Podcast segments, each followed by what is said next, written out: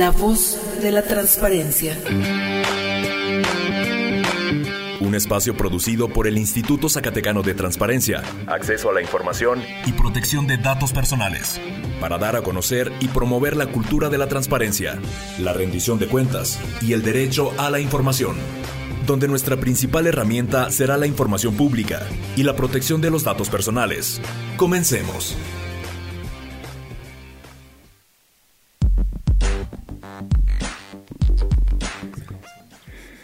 Buenas tardes, lunes 13 de junio, una emisión más de este programa La Voz de la Transparencia, un proyecto conjunto entre el CISART y el ISAI para promover los derechos del acceso a la información, la transparencia y la protección de datos personales. Les damos la más cordial bienvenida, eh, no sin antes cederle la voz a mi compañera de todos los lunes, Carla Mendoza. Carla, muy buenas tardes. Muy buenas tardes, Javier. Así es, ya estamos en la emisión número 19 de La Voz de la Transparencia. Y a usted que está escuchándonos, le recuerdo que eh, puede conocer las actividades del Instituto Zacatecano de Transparencia, Acceso a la Información y Protección de Datos Personales a través de nuestras diferentes redes sociales. Nos encuentra en Twitter, arroba isa-sac en Facebook ISAI Zacatecas y en nuestra página de internet www.isai.org.mx en donde se va a enterar de todo, todo lo que hacemos en el instituto como lo que hoy le vamos a platicar. Así es, y también eh, recuerde que este programa, eh, si si por alguna ocasión no lo escucha, espero que lo esté escuchando en Spotify porque eh, le recordamos que todas las emisiones de La Voz de la Transparencia las puede escuchar, únicamente busca La Voz de la Transparencia en la plataforma y ahí encontrará todas y cada una de las emisiones de este programa. Y bien Carla, iniciamos un programa muy de abogados. El día de hoy nos acompañan dos... Eh, ahora sí que de las partes más importantes del ISAI, que son eh, la dirección jurídica a través de su director, eh, Raúl Díaz. Bienvenido Raúl a este programa. ¿Qué tal? Muchas gracias. Este, un placer estar nuevamente con ustedes y saludos a toda la audiencia. Gracias por acompañarnos. Asimismo nos acompaña Joana Román de la Secretaría Ejecutiva del ISAI. Buenas tardes y muchas gracias por la invitación.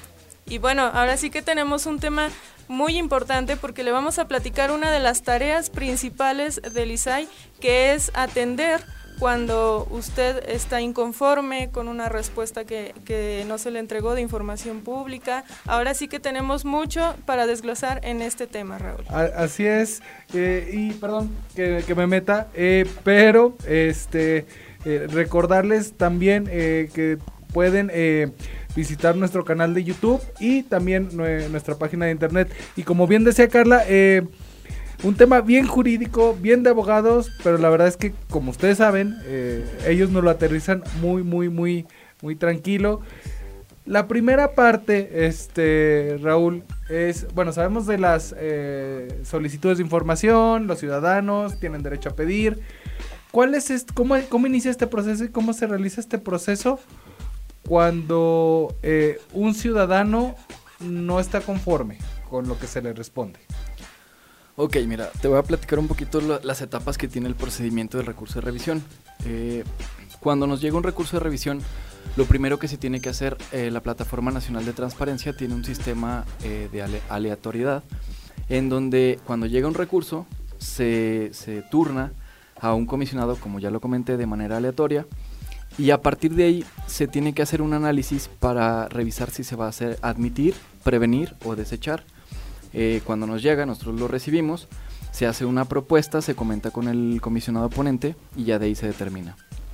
En el caso que sea admisión, se tiene un plazo de siete días hábiles para que las partes, en este caso sería el sujeto obligado y el recurrente, ya en un primer momento es solicitante, pero ya al interponer un recurso de revisión eh, pasa a ser recurrente y se tiene siete días para que rindan sus manifestaciones. Después de esos siete días viene lo que es el cierre de instrucción y a partir de ahí se pasa el proyecto a análisis para determinar en qué sentido se va a resolver. No sé si mi compañera Joana quiere comentar algo. No, no, no te escucho, compañera. Muy de hecho, ahora sí, a ver, vamos por partes y ahora sí que con palos y, bolitas. Eh, el ciudadano hace la solicitud y no está conforme. Eh, va al instituto o vía plataforma, dice, ¿sabes qué? considero que está incompleta, considero que no es lo que yo quería, este, el documento no, parte- no lo puedo leer. El instituto, ¿cómo dice? Eh, si entra, no entra, eh, ¿cuáles son los aspectos necesarios o que ustedes que revisan para que sea admitida o desechada? Mira, eh, primero tiene que ser una de las causales que están establecidas en el 171. Eh, las cuales son, eh, entre otras, la declaración de inexistencia, la clasificación, la información incompleta, información que no corresponde con lo solicitado, la deficiencia, insuficiencia o falta de fundamentación y motivación en la respuesta. Hay diferentes causales, pero cuando nos llega, por ejemplo, una solicitud este, que le hacen a algún ayuntamiento de, no sé, el aviso de privacidad y el, y el ayuntamiento no la entrega, ahí aplica la causal de falta de respuesta. Entonces, en ese sentido, nosotros admitimos para revisar si efectivamente hubo una falta de respuesta por parte del ayuntamiento y que la resolución vaya en ese sentido. Puede, te digo, puede variar, puede que este, el sujeto obligado haya clasificado la información, pero también para eso debe de tener ciertos requisitos. Este puede ser por declaración de inexistencia, por declaración de incompetencia, hay, hay causales, pero esas las que establecen el 171 son las que nosotros nos, nos enfocamos. Incluso, por ejemplo, la prevención es el 172 nos refiere a los requisitos que debe de tener un recurso de revisión y nosotros debemos de, ver, de, de- observar que realmente cumpla con esos requisitos. Si le falta alguno, ahí se previene para decirle, ¿sabes qué? Te falta esto. Necesitamos esta, esta, que, que cumplas esto para ahora sí poder admitir el recurso de revisión. Y finalmente el desechamiento pues es este que resultó improcedente de conformidad con el 183, ahí vienen algunas causales que son que fue extemporánea, que este que se ve el tema de veracidad, que eh, no que están diciendo por ejemplo que no hay respuesta, pero nosotros observamos que sí que sí hubo respuesta, por ende no tendría sentido darle trámite a un recurso de revisión. Bueno, y es entonces en esta parte en donde se, se determina si un recurso de revisión es procedente o no es procedente. Posteriormente, ¿qué pasa? Em, este procedimiento ta- entre el ciudadano, el ISAI y un sujeto obligado, ¿de qué manera se lleva a cabo? Ah, no, pues ya de una vez que fue el cierre de, de instrucción, pues pasa al proyectista y el, pro- el proyectista pues hace el, el proyecto, ahora sí que el proyecto de resolución, y ahí es donde se mete el análisis. ¿Por qué? Porque a veces hay ocasiones en que tenemos que, bueno, en un momento, analizar hasta la, la reglamentación del sujeto obligado para ver si efectivamente lo que dice el sujeto obligado es cierto, porque a veces clasifican información y realmente metiéndose al análisis de su legisla de su normatividad vemos que no es cierto o a veces ha habido ocasiones cuando yo estaba en el área de, de proyectista que nos decían no somos competentes para entregarte la información pero vuelvo a lo mismo ya nos metíamos al análisis teníamos que estudiar de cada sujeto obligado su normatividad y ya veíamos, ah, no, sabes que es que si eres competente o eres competente en mm, cierta parte, entonces te obligamos y te invitamos a que hagas la, la entrega de la información porque tu reglamentación te lo, te lo exige que tengas esa información. Entonces, sí es ahí donde a veces le decimos al sujeto obligado, no, ¿sabes qué? Tu clasificación o tu que digas que no eres competente para, no, estás mal, porque sí es de acuerdo a estos artículos de esta, reg- de esta ley. Y, y- y este proceso me imagino que, bueno, eh, suena tan simple de ya comienza, comenzamos a proyectar y, y preparamos como la, el proyecto de resolución. Pero a mí me gustaría que me platicaran un poco de cómo es este proceso, es decir, a ustedes les llega eh, el, el- recurso, digamos, o tal sujeto obligado no entregó la información o entregó esto el ciudadano se inconforma por esto. ¿Cuál es el proceso para ustedes? Es decir, eh, ¿cómo trabajan eh, eh, con, el, con algún comisionado? ¿Primero lo elaboran? ¿Trabajan de manera conjunta? ¿Cómo es este proceso? Porque me imagino que no, dicen por ahí no son enchiladas y, y que implica también di- revisar diversas normas, como decía Joana, reglamentos, tesis, criterios. ¿Cómo es este proceso? Mira, creo que hay dos elementos fundamentales que debe de tener uno en un proyecto cuando lo está, cuando lo está haciendo. Es la fundamentación y la motivación o justificación en una resolución. Eh, lo voy a explicar de manera sencilla. La fundamentación que implica, por ejemplo, Eh, si un sujeto obligado dice que la información está clasificada, eh, en, la, ley, en el artículo 76, señala que debe de tener un periodo. ¿Qué pasa cuando la clasificación no le ponen un periodo? Bueno, la normatividad señala que tiene que tener un periodo. Si esto no lo tiene, es muy sencillo porque de alguna manera nosotros decimos, bueno, la fundamentación es que la ley dice que tiene que tener un periodo. Pero hay algunos supuestos en donde la ley no señala como tal este, cosas que no debe de tener. Por ejemplo, el- los, los comprobantes de nómina. Nos ha pasado que quiero que me entreguen los comprobantes de nómina y que no testen el QR porque el QR no es un dato personal. Efectivamente, no es un dato personal y la ley de datos no dice específicamente el QR de los es un dato personal, pero lo que sí dice la ley es que los datos personales son aquellos que de manera directa o indirecta te hacen llegar a, un, a, este, a los datos personales de una persona. Entonces, si tú pones, este, si tú escaneas un código QR de manera indirecta, te lleva al nombre y al domicilio de una persona. Entonces, esa parte es la motivación y la justificación de un proyecto. Entonces, esos dos elementos son los que deben de ser este, básicos en, a la hora de que uno está haciendo el proyecto. Igual eh, hay que revisar la normatividad. Esta materia lo que tiene es que en cualquier, en cualquier tema de civil, mercantil, hay que estudiar la ley. Pero en el, en el tema que nosotros tenemos hay que meternos a estudiar la normatividad, la ley orgánica de los sujetos obligados que les aplica. Y creo que parte de, de- del proyectar, igual aquí mi compañera Joana no me dejará mentir, creo que lo, lo- lo esencial es que siempre en un recurso de revisión o en cualquier, en cualquier asunto una de las partes pierde, siempre, o está inconforme con el resultado de la resolución. Pero nuestro trabajo como proyectistas es convencer a las partes de que la forma en la que se resolvió es la correcta. Este, tuve un asunto que ahorita recuerdo en donde eh, al final vi a la unidad de transparencia del, del sujeto obligado y tú siempre esperas que te digan, no, pues sabes qué, este, no estoy de acuerdo o, est- o estuvo mal. Pero esa parte donde te dicen, este, sabes que tiene razón, o sea, sí lo leí y efectivamente esa información se debe de entregar. Entonces creo que esa parte es muy satisfactoria para uno como proyectista decir, "Mm, lo resolví bien y lo fundamenté y lo motivé bien. Y es que también una parte es la manifestación que hace el mismo sujeto obligado previo a tu resolución, ¿verdad? Sí, eso Como- te ayuda Isai.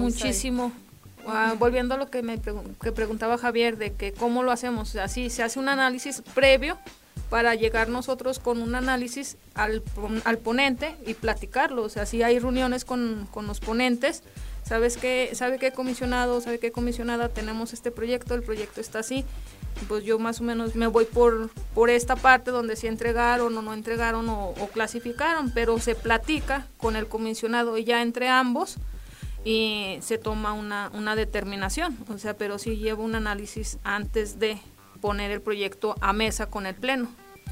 Eh, ahí el- lo que se hace es que uno realiza el proyecto, se pone a revisar la normatividad, este, como les dije, se genera pues un argumento, una justificación, pero a fin de cuentas se platica con el ponente, se le dan todos los elementos y ellos determinan, ¿sabes qué? Ese, ese es el sentido o esta parte te falta cubrirla y ya una vez que están de acuerdo con el proyecto se les entrega a los comisionados y el día de la sesión ya lo presentan al pleno. Ya cuando este, el comisionado lo pone en la mesa, los otros dos comisionados eh, deben de votar si están a favor o en contra. Muy bien, pues miren, ya se nos fue la, la primera mitad de- del programa. La verdad es que está bueno eh, la plática. Eh, vamos a una pequeña pausa, pero regresamos con más aquí a La Voz de la Transparencia.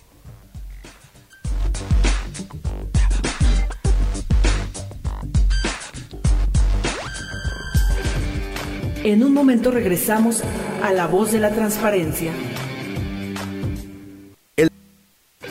Continuamos con más información en La Voz de la Transparencia.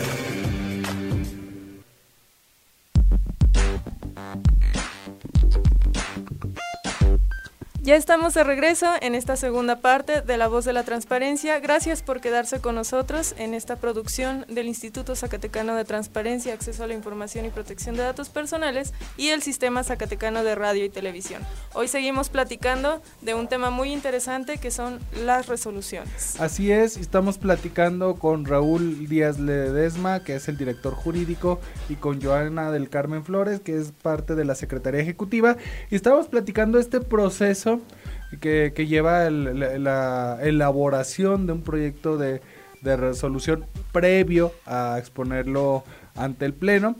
Y bueno, eh, me imagino que también es un proceso en el cual ustedes terminan aprendiendo de todo.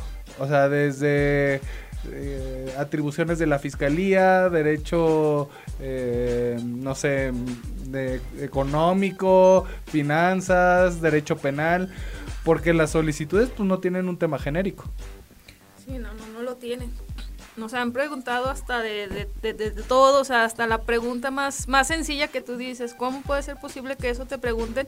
Y pues te tienes que meter, o sea, te tienes que meter a su normatividad y todo, te digo, todo, todo, todo, pero pues hay que darle respuesta, ¿no? A los ciudadanos, pues, que para eso estamos, para ayudar a que el sujeto obligado le entregue la información. ¿Y cuáles creen que son, eh, desde su trabajo como ahora sí que proyectistas, las resoluciones o los proyectos que eh, más relevantes o que, o que hayan dicho, ah, caray, este sí me puso a pensar y repensar y repensar eh, por dónde va? Híjole. Mira, eh, bueno, por ejemplo, ahorita de lo que comentabas anteriormente, sí, este, hay que revisar como la normatividad de cualquier, y pues tenemos sujetos obligados que tienen el código penal, que tienen este el tema de, de la administración pública, etcétera. Entonces, pues son muchas materias irrelevantes.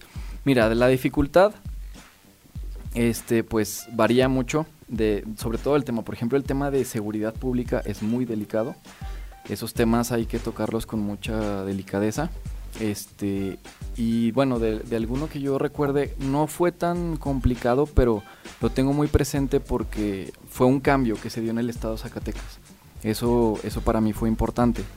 Eh, en una ocasión, no recuerdo, creo que 2018 2019, una compañía de seguros estaba pidiendo la información de marca, modelo, número de serie y placas de los vehículos que formaban parte del patrón de Zacatecas. Y, ellos decían que en otros estados sí se los habían brindado. Esto también es importante que cada estado pues es diferente. Eh, hay, diferentes, exactamente, y son circunstancias diferentes. Eh, en, ese, en ese recurso recuerdo que pues el, el recurrente, que era una compañía de seguros, dijo, en otros estados me lo han entregado, porque aquí no. Y Finanzas lo clasificó diciendo que, como les era el que les comentaba hace rato, que tenía datos personales porque tú ponías tu placa en el sistema y te arrojaba el nombre y el domicilio de la persona. Entonces cuando a mí me toca ese proyecto, pues me puse a revisarlo, me puse a estudiar este, lo que implicaba el número de serie. El número de serie tiene que ver con la fábrica, este, el país de origen de, de, las, de las piezas de un carro. Esto pues obviamente yo lo desconocía la marca, el modelo, o sea, todo lo que tuviera que ver con automóviles, eso también lo tuve que estudiar. Este, y, y, ya cuando yo me metí al portal para buscar una placa, me di cuenta de que ya no arrojaba el nombre del domicilio, nada más te generaba una orden de pago y una cantidad. Entonces en ese momento dije, bueno, anteriormente sí te hacía identificable, pero a partir de esta actualización que hubo del sistema ya no.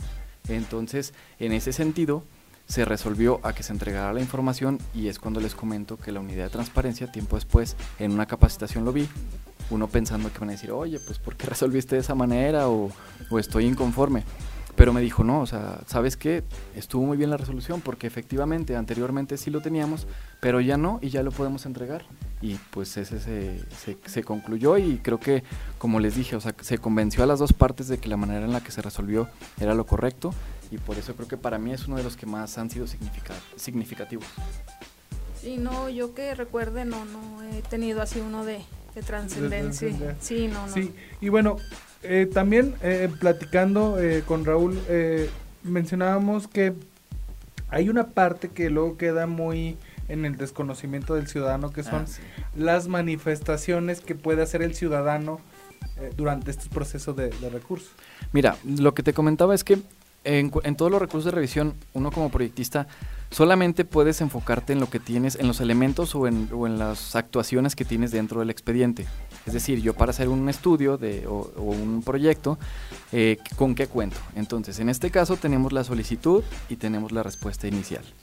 Luego tenemos las manifestaciones. De un 100%, yo creo que el 7% los recurrentes hacen alguna manifestación, pero también es importante que la hagan porque nosotros es como, estamos como mediadores, como ahorita ustedes. Eh, a ver, ¿tú qué opinas al respecto y tú qué opinas al respecto? Entonces, teniendo los dos, los dos elementos, pudiéramos hacer un estudio más exhaustivo y más, este, pues, más co- m- completo respecto al, a un proyecto de resolución. Pero ¿qué pasa y cuando nada más el sujeto obligado nos hace una manifestación? Eh, por ejemplo, si el recurrente dice, eh, eh, no tienen una documentación y no me la quieren entregar y yo tengo evidencia. Ok, tienes siete días para que nos traigas la evidencia y nosotros poder analizarla. Pero no pasa, no es, no es muy común que pase, entonces nosotros nos quedamos con los elementos que nada más tenemos en el expediente. Por eso es importante que los recurrentes también presenten sus manifestaciones. Eh, creo que es una parte esencial y que está faltando un poco por parte de, pues, de los ciudadanos.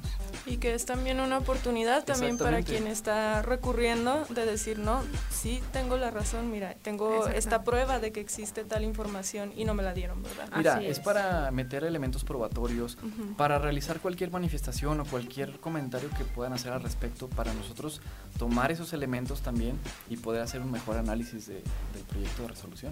Que obviamente revisamos la normatividad y como lo comentaba mi compañera Joana, que efectivamente la normatividad nos diga que son competentes para la entrega de la información. Pero creo que sería más, sería más este, completo el análisis si también hubiera esa parte de, de las manifestaciones por parte de un recurrente. No, y también es una herramienta, ¿no? Para Sí. quien está exigiendo su derecho, haciéndolo valer, ahora sí que decir, aquí está este otro aporte. Porque Ujú. luego viene la parte en la que algunas veces, pues el sujeto obligado a la institución ahora sí que no cumple. Y ahí, ahí viene la sanción, ¿verdad? Ahí viene lo, lo Ah, fuerte. Ahí, ahí viene lo fuerte y que, mira, te pongo de ejemplo, eso lo iba a dejar para el último, pero te lo pongo ahorita de, de ejemplo y aquí mi compañero Raúl no me dejará mentir. La semana pasada tenemos un asunto ahí de un sujeto obligado donde me habla y me dice, oye, soy la unidad transparencia, fíjate que tenemos esta situación. ¿Qué pasa si no entrego la información? ¿Por qué? Porque ese, ahorita ese recurso ya está en vía de cumplimiento. Me dice, ¿qué pasa si no entrego la información? Ah, no, pues se te le, le da vista al, su- al sujeto obligado, al superior, perdón, al superior jerárquico y pues te, te hacemos a que entregues la información. Sí, pero si me das ese tiempo, que son de los cinco días posteriores a, a la- al tiempo que se le dio para la entrega de la información, me dice, sí, pero si no te la doy tampoco dentro de esos cinco días que le das vista a mi superior jerárquico, ¿qué pasa? Mira, ah, ahí- pues existe ah, la medida, la medida de apremio. Le digo, y entonces pues ya, sería una multa, sí, pero o sea, como negativos pues, porque él se fue hasta, hasta la última instancia, o sea, sí, no, ya viendo todo, todo, hasta el grado de donde yo le dije, pues es que si no, pues sigue el procedimiento, se le da vista y todo, y una distis- se destituye de tu, de tu puesto y dice, ¿y si me llegará a hacer eso eh, mi jefe? Le digo, ah, mira, es que hasta esa, esa etapa no hemos llegado, nada más hasta la vista al superior jerárquico, hacemos la multa respectiva y te obligamos a que entregues la Oye, que, que información. ya cuando llega la medida premia que es de- del salario del, del jefe, ahora sí, no creo que el jefe lo tenga muy contento, que lo hagan pagar y que todavía lo, le digan, no, No, no pasa nos nada. ha pasado, nos ha pasado de que ya está la medida de apremio, ya está la aplicación de la medida de apremio y nos hablan, oiga, es Es que fíjese que sí vamos a acerca". entregar la información, oiga, es que fíjese que deme oportunidad y sí vamos a cargar la información. Y la verdad, pues ya los tenemos allí en el instituto para quitarle la, la multa respectiva. Entonces, pues no, ya, les dimos muchas oportunidades. Me voy a regresar un poquito. Eh, bueno, el, tema de cuando ya sale que está votado por, los comisionados, el sentido, por ejemplo, de que se modifique la respuesta y se instruya que se entregue la información. Ok. Bueno, ya ahí pasa a ver si efectivamente entregan la información para ver el cumplimiento. Cuando hay un incumplimiento, que era lo que comentaba mi compañera Joana, eh, pues obviamente hay una, hay una medida de premio, una sanción.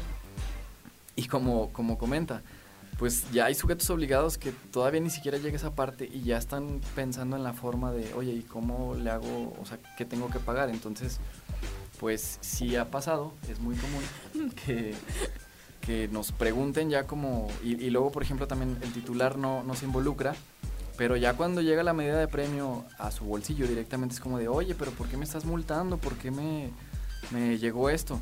Pues porque lleva un procedimiento que tenemos un mes con esto y hasta que ya les pegan el bolsillo ya es cuando realmente tienen el interés o se acercan al instituto para ver cómo, Cómo este, subsanar. subsanarlo.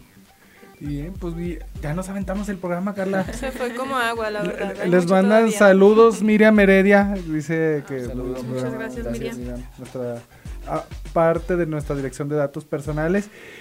Y bien, Carla, esperemos que pues de nuevo vengan este este equipo de estrellas a platicarnos más sobre recursos y resoluciones y Sí. trabajo del ISAI. Yo creo que va a hacer falta una segunda parte de este tema porque Claro todavía sí. es muy amplio. Así que un gusto tenerlos aquí. Muchas, gracias, gracias por estar con nosotros otra vez. Nosotros, a usted que nos escuchó, también le agradecemos estar nuevamente con nosotros y le esperamos el próximo lunes en punto de las 5 de la tarde.